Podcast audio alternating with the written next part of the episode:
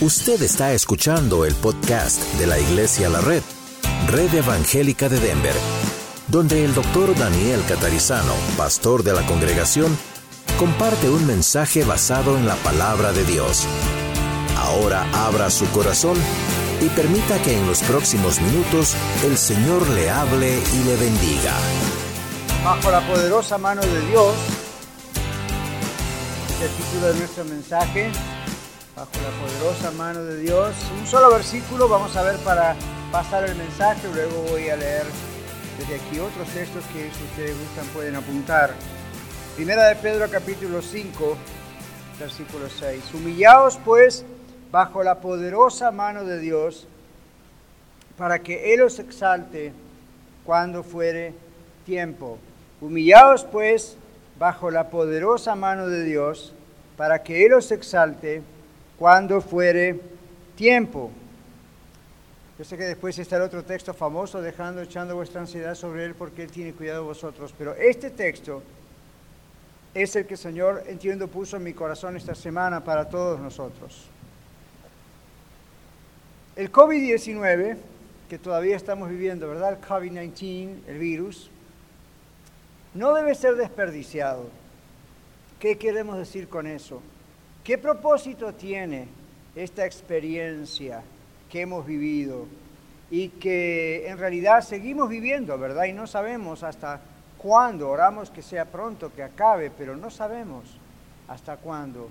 ¿Cuál es el propósito? ¿Por qué Dios permite esto? Bueno, la respuesta a esta pregunta puede tener muchas variantes y sin duda, si yo preguntase a cada uno de ustedes y ustedes a mí, ¿qué hemos aprendido durante esta pandemia de estos últimos tres meses, ¿qué, nos ha enseñado el Señor, qué ha pasado. Hay muchas respuestas, pero hay una respuesta que es común a absolutamente todos. Dios entiendo que ha permitido y permite todavía lo del COVID-19.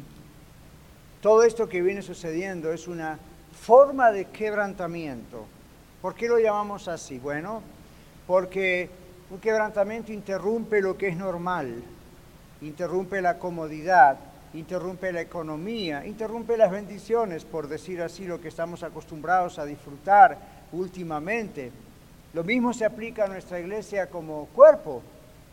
Nos apoyamos en el maravilloso crecimiento que para gloria de Dios Él ha dado en la iglesia, en las tres congregaciones, en el favor de las congregaciones de hermanos americanos como esta iglesia aquí, como la de Arvada y la del norte, que nos han abierto sus puertas, nos permiten usar sus edificios. Ah, estábamos y estamos acostumbrados a gente que viene a través del programa radial.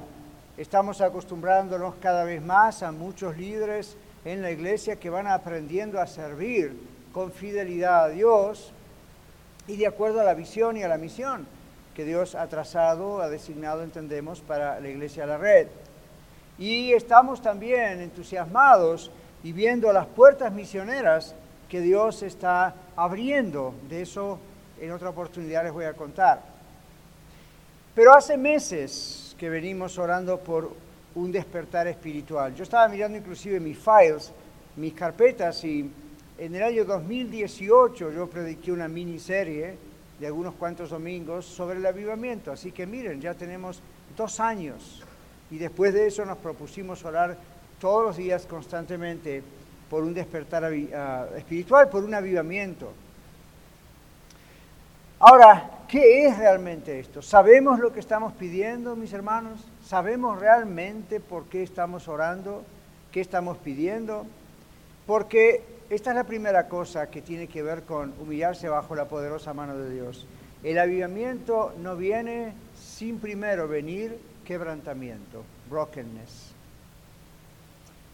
Les voy a leer una carta, es una carta larga, pero es una carta que publicó un pastor, yo no lo conozco, es, de Ohio, es un pastor americano, pero les voy a leer esta carta porque me pareció muy apropiada. Yo creo que realmente Dios la puso en mis manos para poder leerla porque tiene que ver con este mensaje. Él dice, amigos, estoy volviendo a poner esta publicación que publiqué en el año 2018 en el Internet. debido a lo que creo el Señor está haciendo en mi vida en medio de esta crisis del COVID-19 o 19. Sé que apenas estoy lidiando con las tragedias con las que millones están lidiando, pero estoy agradecido por un Dios que nos enseña a través del quebrantamiento. No recuerdo su nombre, dice el pastor, no sé dónde sirvió, pero lo que recuerdo es que Dios estaba con este hombre por todas partes. La presencia de Dios sobresalía en este hombre por todas partes. Era un misionero que visitó mi iglesia en Ohio, dice el pastor. Y el aparente poder de Dios estaba en este hombre de una manera casi palpable. Le pregunté más tarde ese día domingo cómo había experimentado el poder de Dios de esa manera. Y su respuesta más tarde cambió mi propia vida, dice el pastor. Esta fue la respuesta del misionero. Oré un día para que Dios me liberara de mi autoindependencia o de mi autodependencia.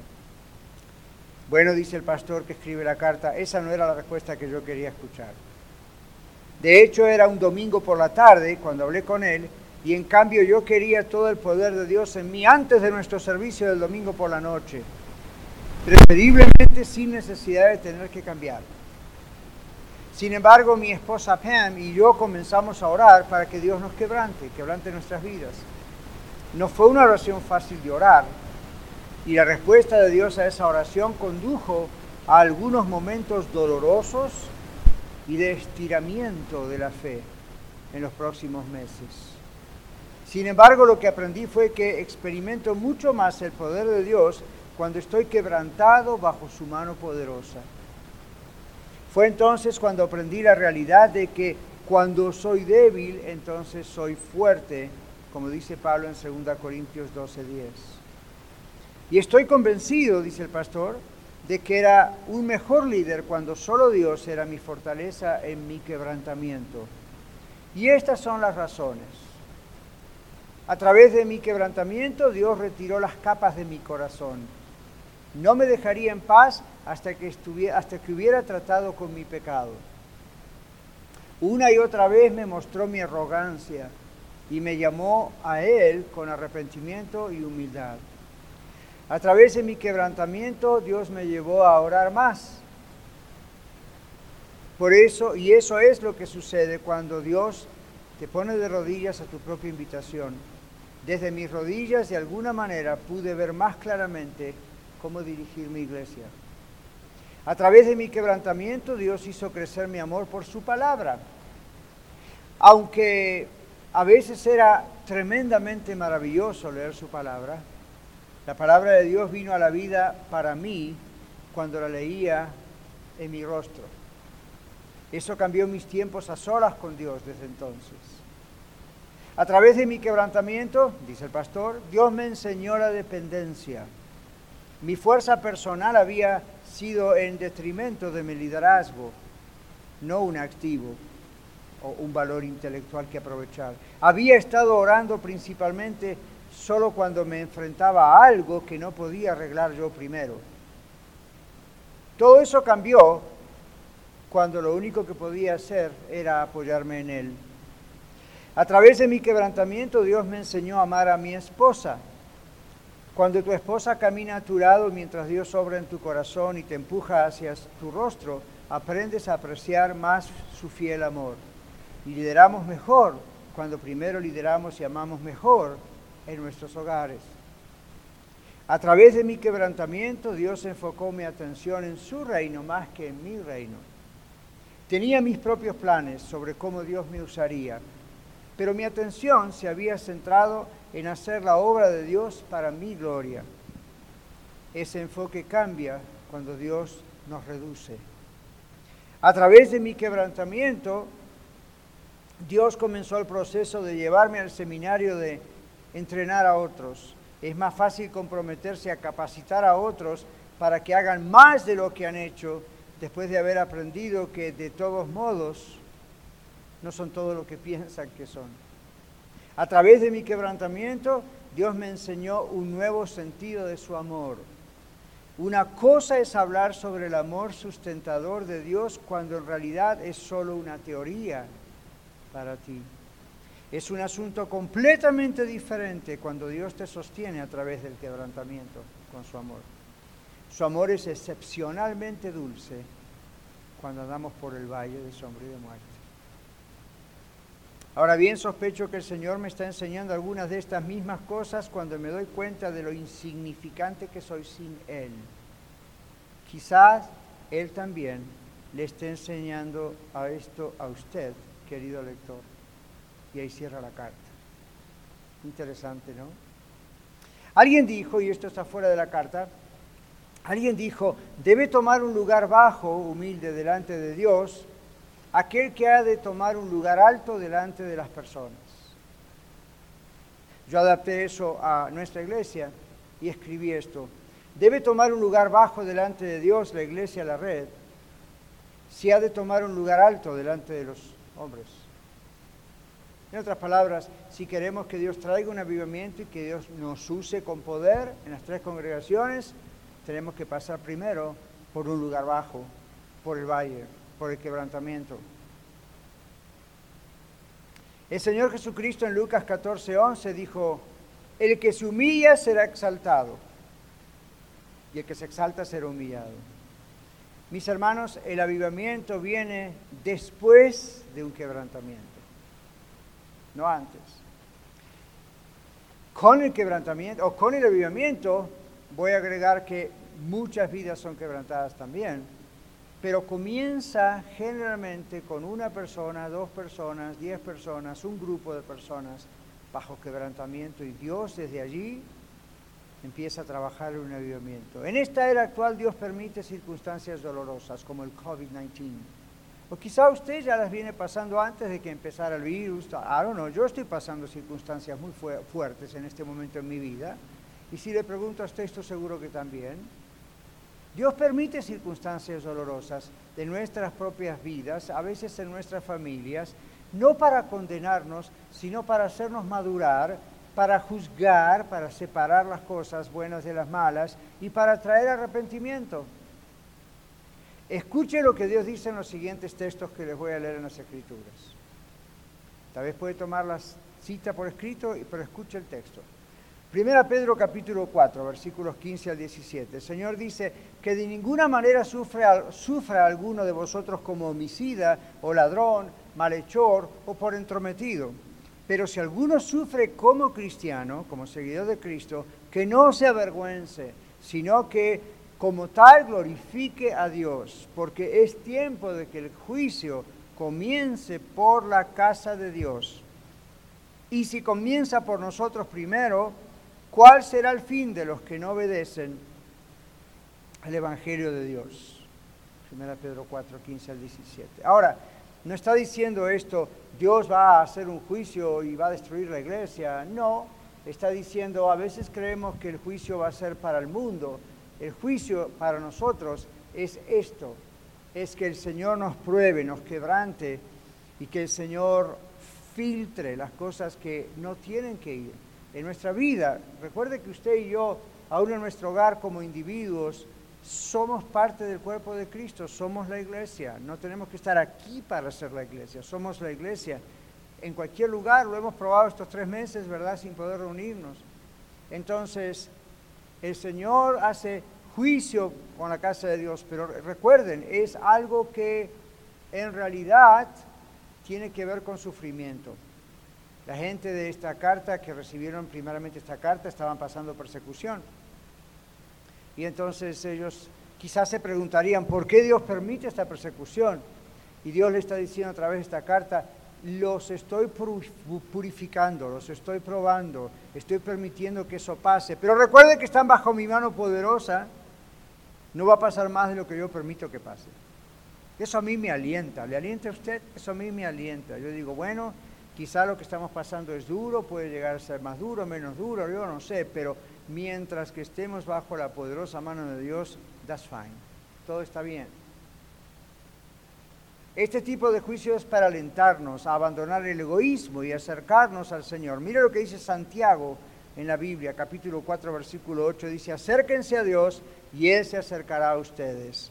Limpien sus manos, pecadores, purifiquen su corazón, ustedes los de doble ánimo. Mire lo que dice 2 Corintios 7, 10. Porque la tristeza, quebrantamiento, que es según Dios, produce arrepentimiento para salvación. De que no hay que arrepentirse. Nadie se arrepiente de su salvación. Pero la tristeza del mundo produce muerte.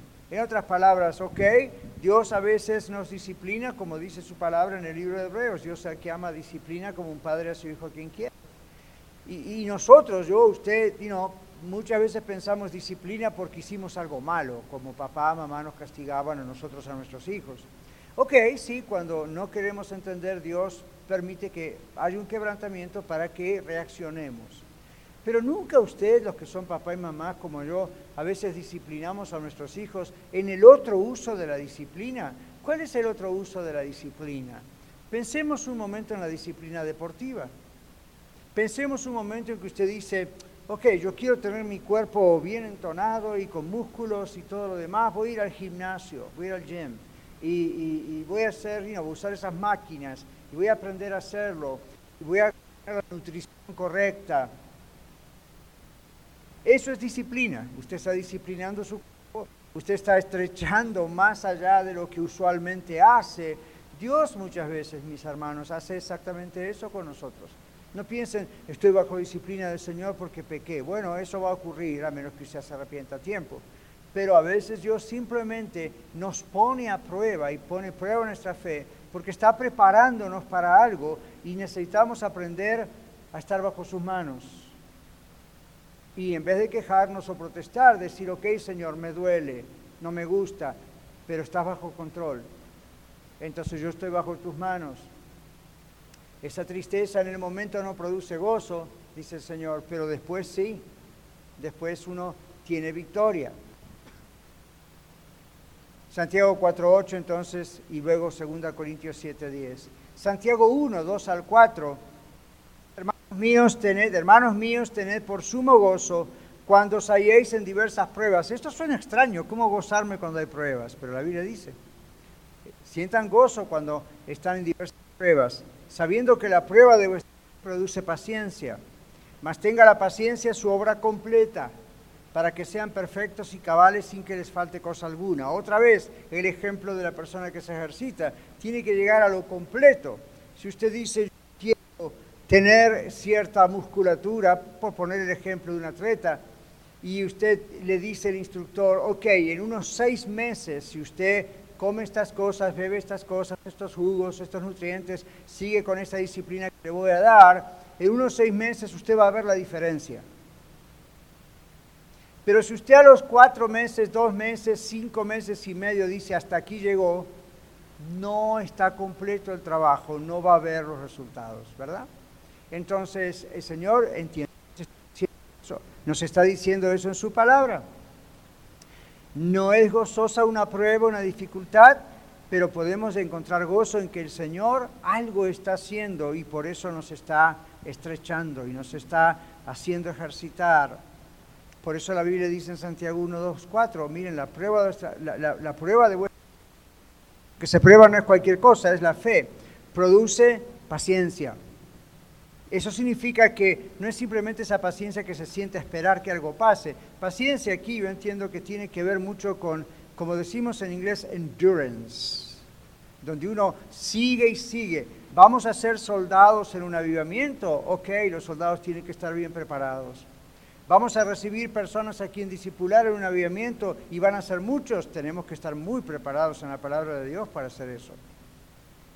Vamos a estar bien entrenados para aconsejar, tenemos que tener entrenamiento para hacerlo y el primer entrenamiento empieza en nuestro corazón, no en una clase. Dios nos está preparando.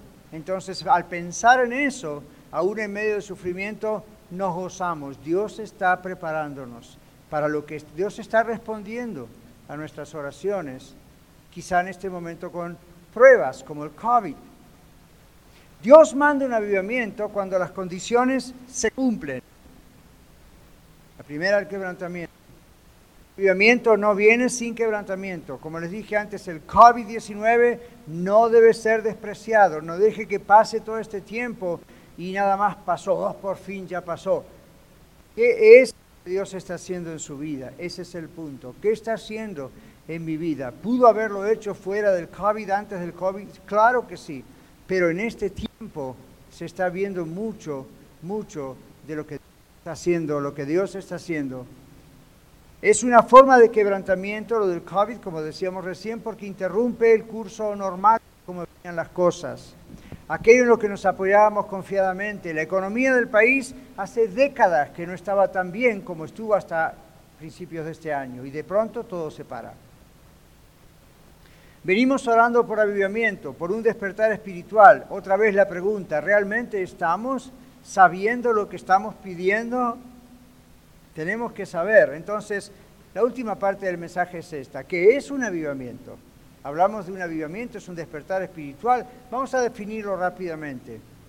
Es algo que solo Dios puede hacer.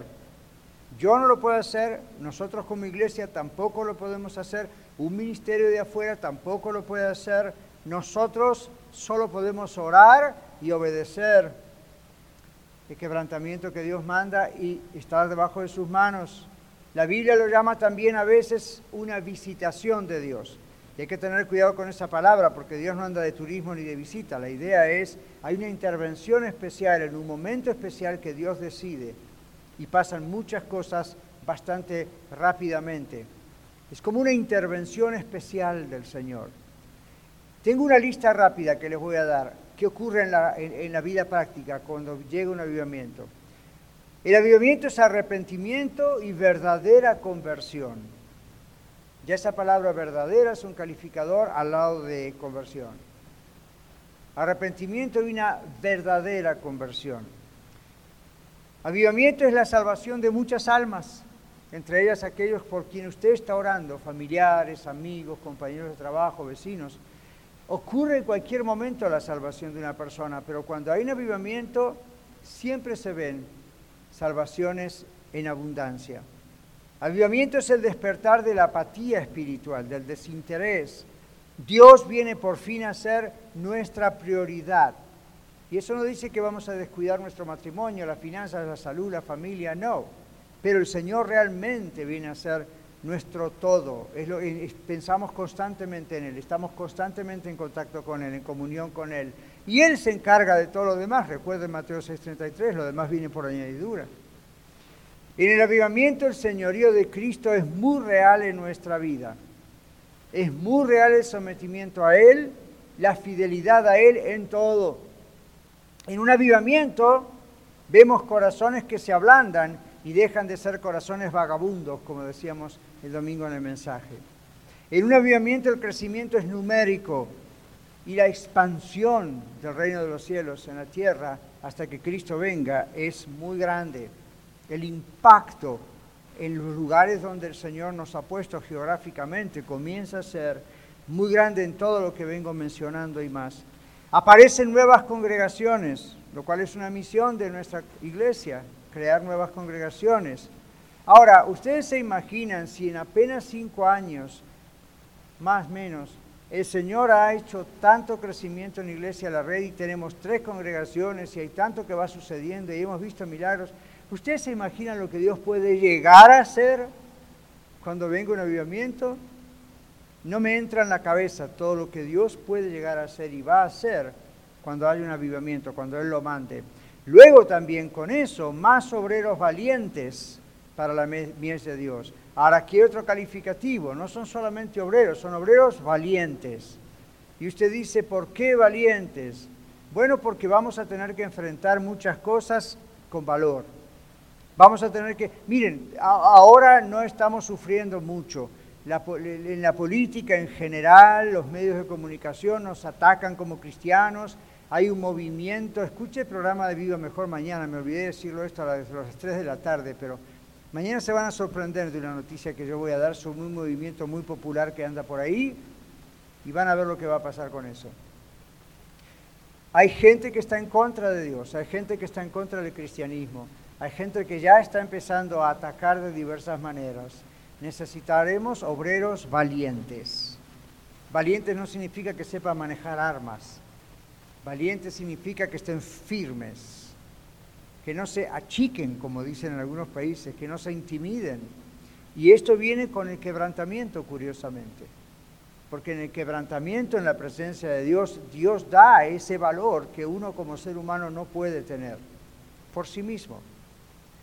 En un avivamiento, ¿qué pasa? Hay manifestaciones especiales del Espíritu Santo cuando y como Él quiere. Ahora, ahí también uno lee uh, libros sobre avivamientos genuinos. La Biblia son siempre genuinos, los de afuera no siempre. Pero hay, yo les he mostrado videos, hemos hablado de libros, avivamientos, y vemos que Dios siempre produce milagros, sanidades, eh, más de lo que usualmente ocurren. Así como ocurren más salvaciones, ocurren milagros, portentos, señales. Muchos avivamientos comenzaron bien y terminaron mal, porque pusieron tanta atención, exagerada atención, en las, que en las cosas que el Espíritu Santo hacía, que finalmente paró.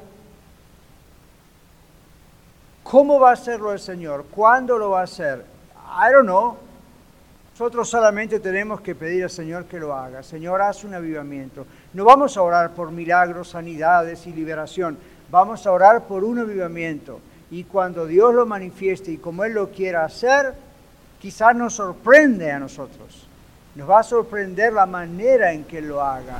Lo que tenemos que evitar es que cuando comience a hacer un avivamiento, y estamos seguros que es, obvio, no hay, no hay que interpretarlo, cuando el Señor comienza a hacer un avivamiento, si usted y yo no vemos grandes manifestaciones espirituales inmediatamente, jamás juzguemos que no es un avivamiento. Me explico, ¿verdad? La idea es, Dios lo va a hacer en su momento, como Él quiera, cuando quiera. Si a Dios se le ocurre, puede empezar con grandes manifestaciones espirituales, milagros. Si a Dios se le ocurre, eso lo puede hacer hacia el final, en el medio. Una superabundancia de esas cosas o apenas algunas, eso no es lo más importante, pero sí sabemos que está incluido en un avivamiento. Por último, otra señal de lo que realmente es un avivamiento, lo que estamos orando. Hay cambios sociales. ¿Qué significa que hay cambios sociales? Cambio social es una transformación de una comunidad, de un pueblo, de una ciudad si solamente la iglesia es transformada, está muy bien, puede ser un primer paso, pero no podríamos llamar eso realmente un avivamiento, tal vez deberíamos llamarle una renovación. Cuando es un genuino awakening, cuando es un genuino avivamiento, ustedes y yo vamos a ser testigos, a menos que el Señor venga antes, pero si Él manda un avivamiento, ustedes y yo vamos a ser testigos de la transformación de mucha gente, muchos de los cuales van a ser convertidos durante ese avivamiento, otros seremos nosotros cada vez más transformados. Y es una recompensa a la iglesia en público. Recuerdan que hace pocos domingos atrás yo prediqué acerca de eh, que ahora en secreto las recompensas públicas, pusimos ejemplos de las recompensas públicas.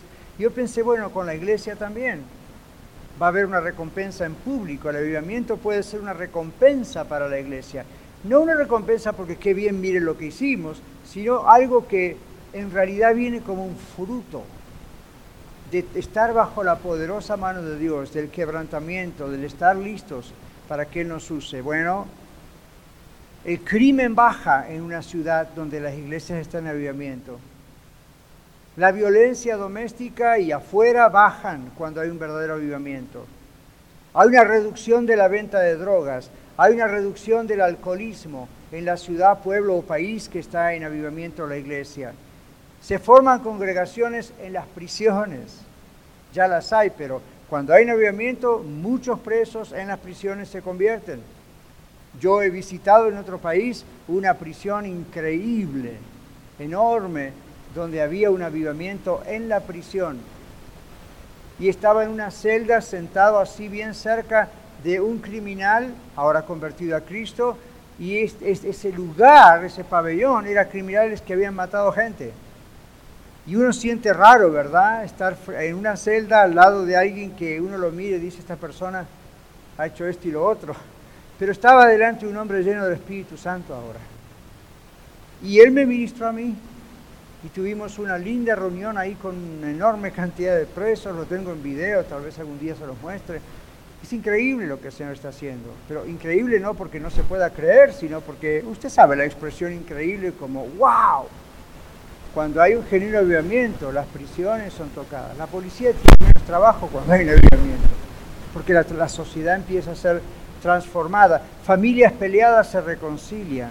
Aparecen conversiones en el mundo artístico, aparecen conversiones en el mundo empresario, en el mundo político. Yo recuerdo en avivamientos escuchar, ver en televisión, en entrevistas, artistas famosos, ahora convertidos a Cristo Jesús. Y uno dice, wow, la vida que éste llevaba. Y sin embargo, ahora predicando a Cristo aún en el medio artístico, o políticos, o deportistas, cuando hay un verdadero avivamiento, sale de afuera de la iglesia, del templo. Todo esto parece una, una especie del cielo en la tierra, ¿verdad? Pastor, ¿de qué está hablando? Es una utopía. Usted está soñando. ¿Qué tomó? Mis hermanos, esto es lo que ocurre en una visitación genuina del Señor, en una intervención especial de Dios por la que estamos orando, llamada avivamiento, y puede ser la última oportunidad para el mundo. Algunos pensaban en el COVID es la última oportunidad, puede ser, pero no sabemos. Lo que sabemos es que Dios todavía nos tiene aquí en la tierra y esta es la última oportunidad quizá para muchos. Tiene que haber un despertar espiritual y Dios lo puede hacer. Amén. Usted y yo no lo podemos hacer, pero Dios sí lo puede hacer. En conclusión, entonces, yo creo que realmente Dios quiere hacerlo. Miren, si yo no creyese que Dios puede hacer un avivamiento y que lo quiere hacer, yo sería el primero en decirles, hermanos, ya está, no haremos más por avivamiento. Pero la razón por la que yo sigo orando por avivamiento y la razón por la cual insisto en que estemos todos orando por avivamiento, porque el avivamiento viene. Yo creo que el Señor lo va a hacer. ¿Cuándo? ¿Cómo? ¿Dónde? ¿Cuándo comenzará? Hace un momento estaba ahí alabando al Señor y me cruzó por la cabeza. ¿Y si empezara en este servicio de las cinco en vez de las tres, que éramos más? I don't know. Y usted dice, ¿cómo sabe que va a comenzar? Es visible. Y si comenzase en las casas, como comenzó otros avivamientos en cada casa y no estaban en contacto unos con otros en ese mismo momento, I don't know, es posible. Y si comenzara como otro avivamiento eh, muy lejos de aquí en otra tierra, donde había personas simplemente orando en la noche y de pronto gente en la calle empezaba a tener un sentido de convicción del pecado que se, se arrodillaban o se tiraban a la calle en medio de la noche rogando a Dios perdón, perdón, no sé qué me está pasando, Dios por favor ten misericordia de mí. Y nadie les estaba predicando. Estaban en los bares, en las cantinas, estaban caminando en la calle. Eso es una visitación especial de Dios. Y usted dice, pastor, ¿será así que lo va a hacer Dios? Yo no sé cómo lo va a hacer Dios. Lo único que sé es que Dios quiere hacer algo. Y Dios nos está a mí en lugar y a ustedes preparándonos Así que primero tiene que quebrantarnos para poder hacer eso. Quebrantarnos a nosotros. Al mundo convence de pecado, nosotros nos quebranta. Para poder usarnos como instrumentos limpios, instrumentos preparados. Tenemos que humillarnos bajo la poderosa mano de Dios sin resistir, sin protestar. Y el Señor va a responder a nuestra oración. Yo creo que ya está respondiendo lo que yo estoy viviendo, ustedes están viviendo como juntos, como el COVID-19 y otras cosas personales de todos nosotros. Yo, yo creo Dios está haciendo algo, Dios nos está preparando para algo y eso nos anima. Cuando usted se sienta en ese valle de sombra de muerte, Dios, ¿qué estás haciendo? Recuerde este mensaje, recuerde este texto de la Biblia. Humíllense bajo la poderosa mano de Dios. Dios no nos dice, a ver, humíllate y nos deja ahí al lado. Dios nos dice, humíllate bajo mi poderosa mano. Dios no va a permitir que vaya más allá de lo que Él permite. Y eso a mí me alienta y quiero que los aliente a ustedes. Pase lo que pase, recuerden, esto es duro, es difícil, no comprendo, pero lo que sí sé y lo que sí comprendo es que estoy bajo la poderosa mano de Dios y es el mejor lugar donde puedo estar. Papá Dios está trabajando conmigo porque me está preparando para lo que viene. Pero mientras tanto siempre recuerdo que estoy bajo la poderosa mano de Dios. Yo me digo esto constantemente, de una manera o de otra. Quiero que usted lo haga también. El Señor quiere que usted lo haga también. Bueno, ¿cómo responderemos a este llamado de Dios? De no resistirnos y sin embargo estar tranquilos bajo sus manos. Vamos a orar. Dios conoce mi corazón, Dios conoce su corazón, Dios sabe lo que Él como su Padre, si usted es una persona salvada por Cristo Jesús, Dios sabe lo que Él tiene que hacer en mi vida como en su vida. I don't know, incline su rostro si desea, cierre sus ojos, no se distraiga y, y dígale, Señor, aquí está mi vida. Tú me has creado, tú me has traído a esta tierra, a este mundo. Soy un ser humano creado imagen y semejanza tuya. Señor, entiendo que estoy pasando junto a todo el mundo lo del COVID-19 como una tremenda prueba para que el mundo despierte y te busque en vez de rebelarse contra ti. Y para nosotros como cristianos veamos que hay algo que tú estás haciendo y que para lo que quieres hacer en nuestra vida necesitas que primero estemos quebrantados. Señor, nos duele a veces, a veces mucho más que otras veces, pero aquí estamos diciéndote gracias porque estamos bajo tu poderosa mano. Y tú nos has dicho que nadie nos puede arrebatar de tu poderosa mano. Señor, quebranta nuestra vida, quita nuestro orgullo, cualquier cosa que veamos para nuestra propia gloria. Tú ves los problemas y desviaciones en nuestra personalidad, en nuestra conducta, en nuestro carácter.